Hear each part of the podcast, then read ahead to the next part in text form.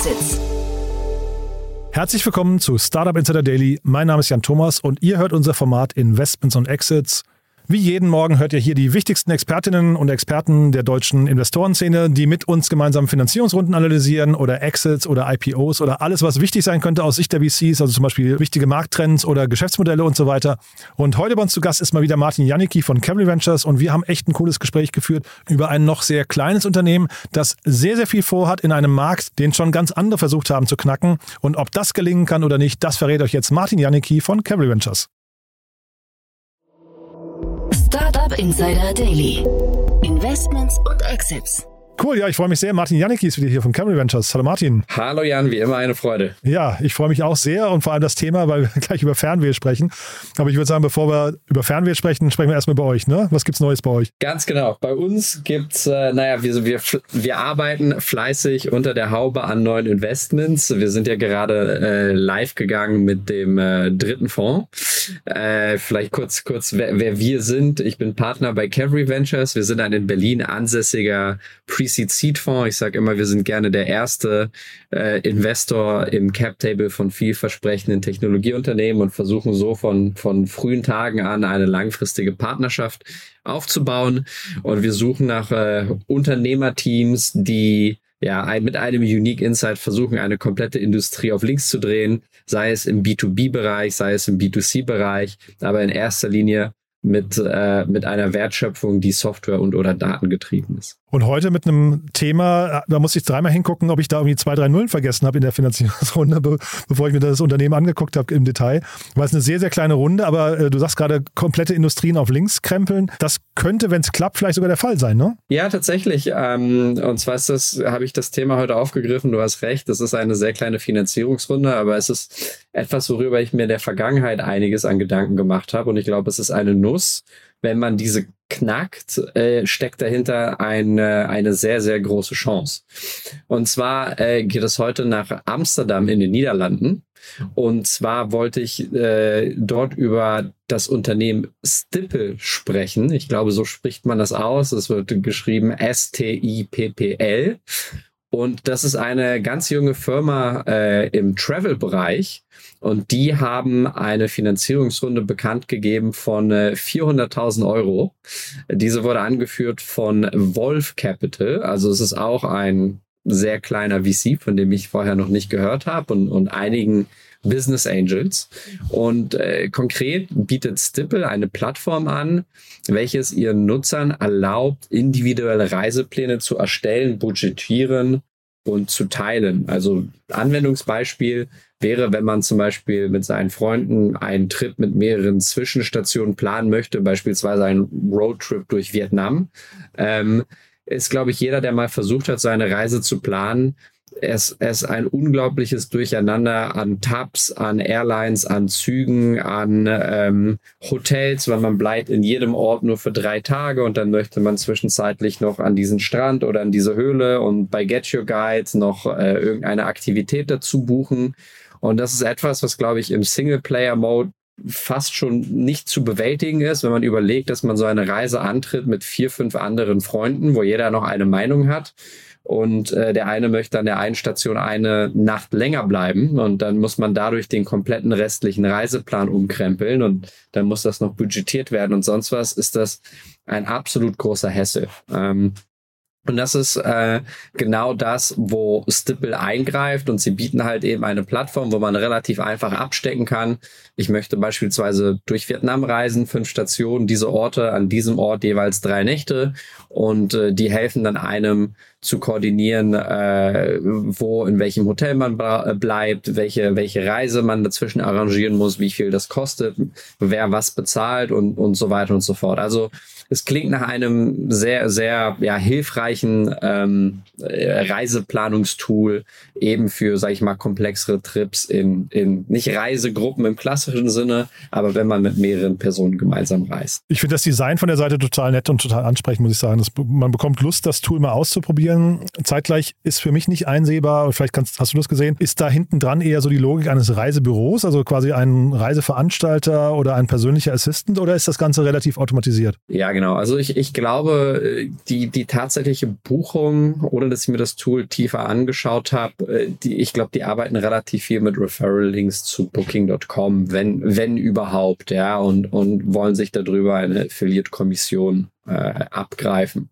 Ähm, ich glaube, in diese Richtung wird sein, aber ja, ein, ein ganz, ganz großer Thema, äh, Thema perspektivisch bei Stipple wird sein, äh, wenn sie es hinbekommen, sehr viele Nutzer da drauf zu bekommen auf das Tool, ist, ob sie diese, diese Nutzer auch äh, gut monetarisiert bekommen. Ähm, und ich glaube, hier eine, eine Lösung anzubieten, die vertikal integriert ist, sodass man einerseits eben Marge generieren kann, andererseits aber auch eine Leistung hat, äh, die in sich sich nahtlos anfühlt und dann auch den Kunden den, den Support anbietet, den sie effektiv wie von einem Reisebüro erwarten, äh, weil die sie ja alles aus einer Hand kaufen, ist, glaube ich, sehr, sehr, sehr schwierig. Also insbesondere im Travel-Bereich, glaube ich, gibt es immer unvorhersehende ähm, ja, Ausfälle und, und Leute stecken tatsächlich in echt auf irgendwelchen Flughäfen oder an irgendwelchen Orten fest und, und erwarten dort Hilfe. Und ähm, das ist, das ist deutlich, deutlich komplizierter und das darf man nicht, nicht unterschätzen. Ich finde es auch mutig, dass ich gleich global anfange, ne? weil Reisen ist ja wirklich ein globales Thema. Jetzt hast du das Beispiel Vietnam genannt. Alleine so ein Land hat ja wahrscheinlich genügend Facetten, die man erstmal knacken muss. Ähm, was ich, was ich spannend fand, war noch, dass sie halt eben mit Influencern und Travel-Bloggern arbeiten. Das heißt, sie versuchen, glaube ich, auf der Content-Seite, also, oder man kann, glaube ich, sagen, nicht nur Content-seitig, sondern generell wollen sie halt eine richtige Plattform sein. Ne? Sie wollen tatsächlich irgendwie möglichst viele verschiedene Parteien da andocken. Ganz genau. Und, und wieso halte ich dieses Thema grundsätzlich für interessant und wieso habe ich am Anfang des Podcasts oder des Segments gesagt, ähm, dass hier, glaube ich, eine sehr, sehr große Chance schlummert. Ähm, Freizeitreisen sind, sind nach wie vor ein unglaublich riesiger Markt. Ja, je, nach, je nachdem, welchen Research man sich anguckt und wie man das scoped, sprechen wir von etwa fünf Billionen, also das sind deutsche Billionen auf Englisch Trillions äh, im Jahr. Und es ist ein, ein Markt, der grundsätzlich wächst, auch weil Experiences wichtiger werden und jetzt auch, weil es einen unglaublichen ja, Backlog gibt. Äh, nach, nach Corona und Leute umso mehr reisen möchten. Aber ich glaube, das wird sich in ein eher ja, mittelfristiges Momentum sicherlich äh, durchsetzen mit einer sehr hohen Zahlungsbereitschaft. Und wenn man sich dann anschaut, wie denn tatsächlich junge Leute ähm, sich inspirieren zu reisen und wie diese Reisen aussehen, so ist das dann doch äh, sehr, sehr unterschiedlich von, sage ich mal, den klassischen Pauschalreisen. Ähm, es ist so, dass der Trend relativ stark geht in Richtung deutlich individuelleren An Angeboten, äh, Trips mit multiplen, ja, sage ich mal, Aufenthaltsorten oder Destinations dazwischen und, und auch Reisen in, in, in Freundesgruppen.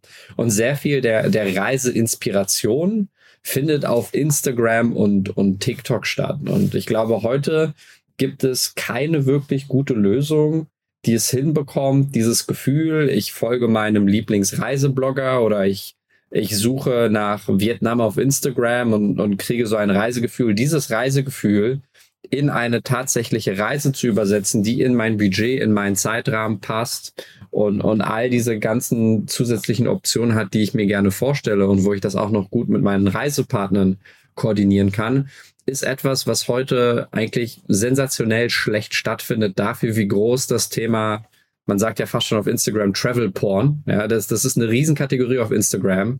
Und, und es gibt eigentlich keinen wirklich guten, nahtlosen Weg, dort Wert abzuschöpfen. Ähm, und ich glaube, jemand, der es schafft, hier eine, eine Art oder eine Plattform aufzubauen, die eben diese jüngere Reisegruppe äh, gut abholt und anspricht und denen ein Tool an die Hand gibt, die es denen erlaubt, das äh, vielleicht mobile zu machen, statt äh, auf einem auf einem Desktop wirklich 50 Tabs nebeneinander offen zu haben und in einem Spreadsheet das mit Kollegen zu koordinieren, ist das, glaube ich, eine sehr, sehr schöne Chance, hier diese ähm, ja, diesen, diesen, diesen Trend zu reiten und darauf etwas Substanzielles aufzubauen die Idee oder die Vision kaufe ich sofort, Martin. Ne? Und ich finde auch das System, also äh, Flugbuchungen, Hotelbuchungen, ähm, zu gucken, wo ist gerade das Wetter schön und diese ganzen Geschichten, wo sind die Sightseeing-Städte, die man angucken möchte. Das ist alles irgendwie, diese 50 Tabs, das kennt, glaube ich, jeder, der, der mal, mal eine Reise gebucht hat. Zeitgleich frage ich mich, wie weit kommen die jetzt mit 400.000 Euro? Ja, das ist, das ist die große, gute Frage. Ich glaube, äh, sicherlich ist das eine, eine Finanzierungsrunde, die nicht äh, auf weiter, deutlich weiter geplant sein wird als zwölf Monate.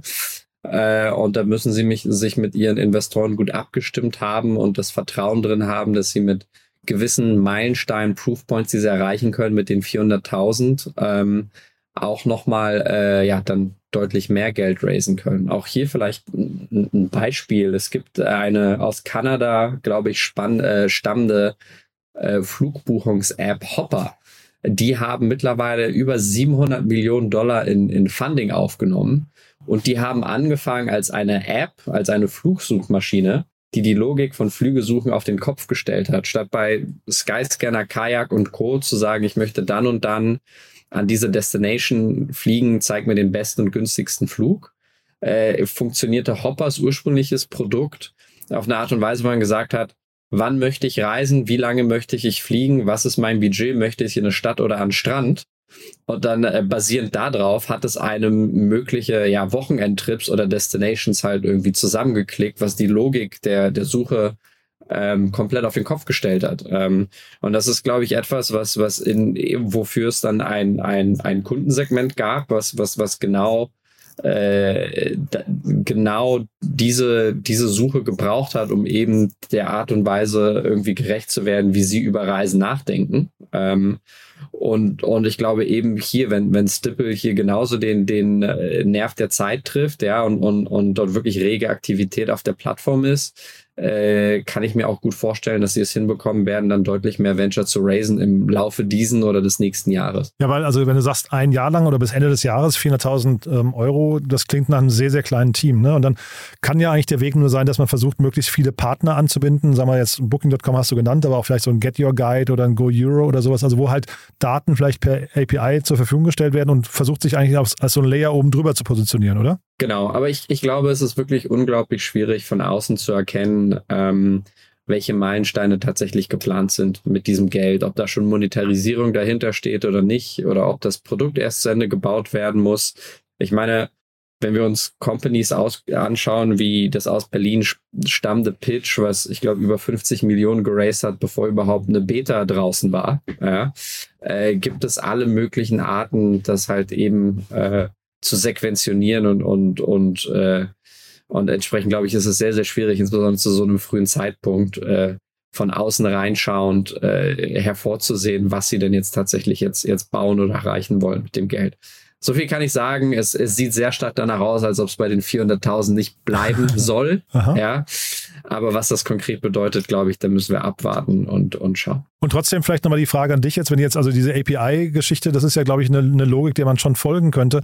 Äh, zeitgleich kann es aber auch sein, dass dann derjenige, der die Daten hat und die API zur Verfügung stellen soll, eigentlich am längeren Hebel sitzt. Ne? Also wie, wie würdest du reagieren, wenn jemand bei euch aufschlägt und sagt, naja, wir wollen hier mit zehn Unternehmen partnern, hier sind die drei wichtigsten und wir vermuten, die stellen uns ihre Daten zur Verfügung? Ja, also ich glaube, hier konkret ist das ein Consumer Case, wo es darum geht, eine, eine starke Verbindung zum Konsumenten aufzubauen.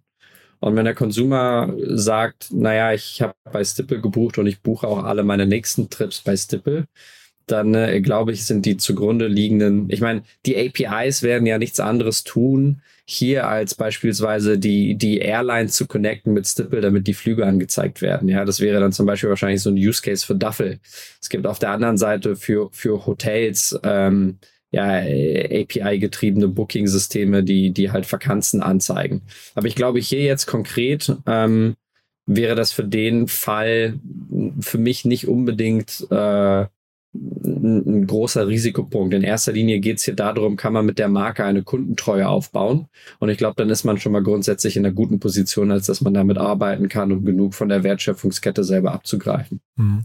Du und dann vielleicht nochmal grundsätzlich ähm, das Thema, also Zukunft der Apps oder solche Apps hier, weil das ist ja eigentlich, wenn man es jetzt mal weiterdenkt, wir haben ja die ganze Zeit durch ähm, ChatGPT und OpenAI und sowas diese Diskussion, ähm, welchen, welchen Teil vielleicht auch der Suche äh, hinterher durch, durch KI übernommen wird dieser, dieses Thema Assistant, ja, und das ist ja letztendlich nichts anderes. Also wir reden ja jetzt hier über eine, eine Buchung und, und eine Planung von einem Trip, jetzt Beispiel Vietnam. Ist das nicht hinterher ein Thema, wo eigentlich so eine generative AI völlig in der Lage sein sollte, mit den richtigen Schnittstellen sowas für dich zu übernehmen, dass du einfach nur sagst, hey, ich möchte jetzt in, ich weiß nicht, äh, Stadt XY noch mal einen Tag länger bleiben und dann wird alles andere umgebucht? Ja, ich, ich glaube, das ist, das ist schwierig. Ja, ich glaube, ist das technisch möglich, das zu machen? Ja, wird es dann vielleicht unglaublich teuer, weil man nicht an gute Rates rankommt oder ist es unglaublich schwierig, dem relativ niedrigen Detailgrad eines Prompts von einem Nutzer zielsicher eben diese, diese impliziten Wünsche so gut zu erfüllen, ohne dass der Nutzer da selber Hand anlegt. Ähm, das, das, das fühlt sich für mich noch nach einem sehr, sehr weiten Sprung an.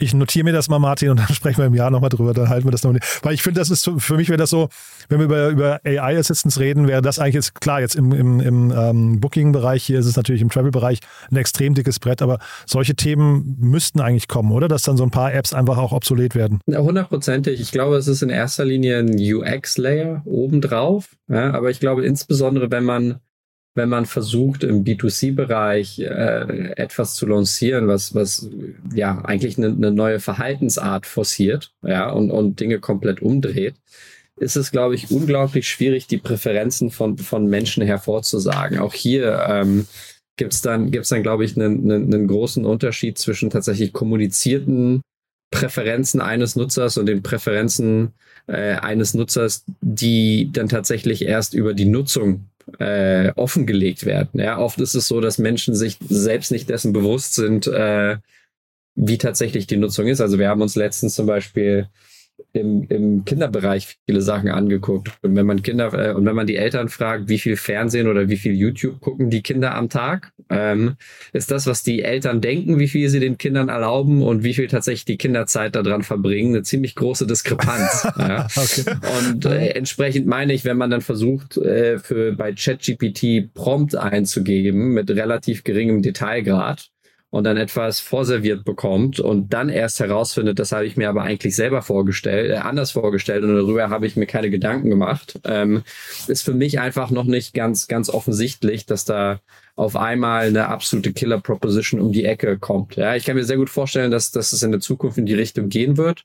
Aber ich glaube jetzt nicht, dass die Expedias und Booking, äh, Booking.coms der Welt äh, wegen jetzt konkret ChatGPT anfangen zu zittern. Nee, da bin ich bei dir. Und letztendlich, äh, also muss ich das auch ein bisschen revidieren, weil letztendlich Voice äh, und, und Sprachassistent gibt es ja schon, schon relativ lange. Ne? Und die haben ja quasi, also das, wo wir hier sprechen, hätten die ja auch schon machen können, haben sie auch nicht geschafft. Also von daher ja, wahrscheinlich brauchen manchmal Entwicklungen einfach einen Tick länger, als man denkt. Ne? also wir werden ja. sehen. Ich glaube, wir, wir kommen in Richtung eines smarten Travel-Assistenten, wo man sagt, hey, ich möchte ein Wochenende in Rom verbringen, äh, schick, mir, schick mir einen Vorschlag. Da werden wir mittelfristig sicherlich äh, hinkommen. Ich glaube jetzt aber nicht, dass wir so den Durchbruch hatten, dass das innerhalb der nächsten zwei bis drei Jahre wirklich oft, oft genutzt wird von, von einer breiteren Masse an Menschen. Ja, bin ich bei dir. Fl äh, Urlaub ist eigentlich sowas Tolles, ne? aber der, dieses, diese 50 Tabs, von denen du gerade sprichst, ich glaube, da muss man einfach mal ran, weil das so ein bisschen die Lust auf den Urlaub, dann, dann ist man erst recht äh, erholungsbedürftig. Ja?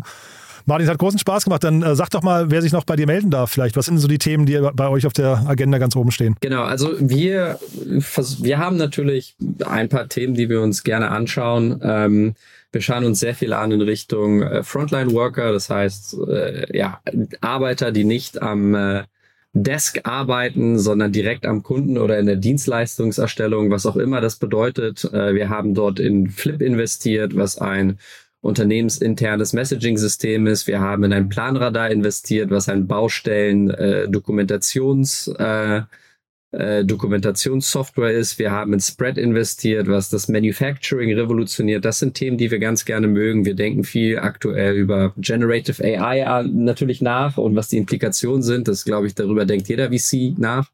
Aber wir lassen uns auch sehr, sehr gerne darüber überraschen, äh, was denn bei uns auf der Matte aufschlägt. Ich glaube, ein ganz, ganz toller Vorteil von diesem Beruf ist, ist, dass äh, Unternehmer herkommen mit Ideen, die hätte man selber nie gehabt, mit Insights aus einer Industrie, die hätte man sich selber nie angeguckt.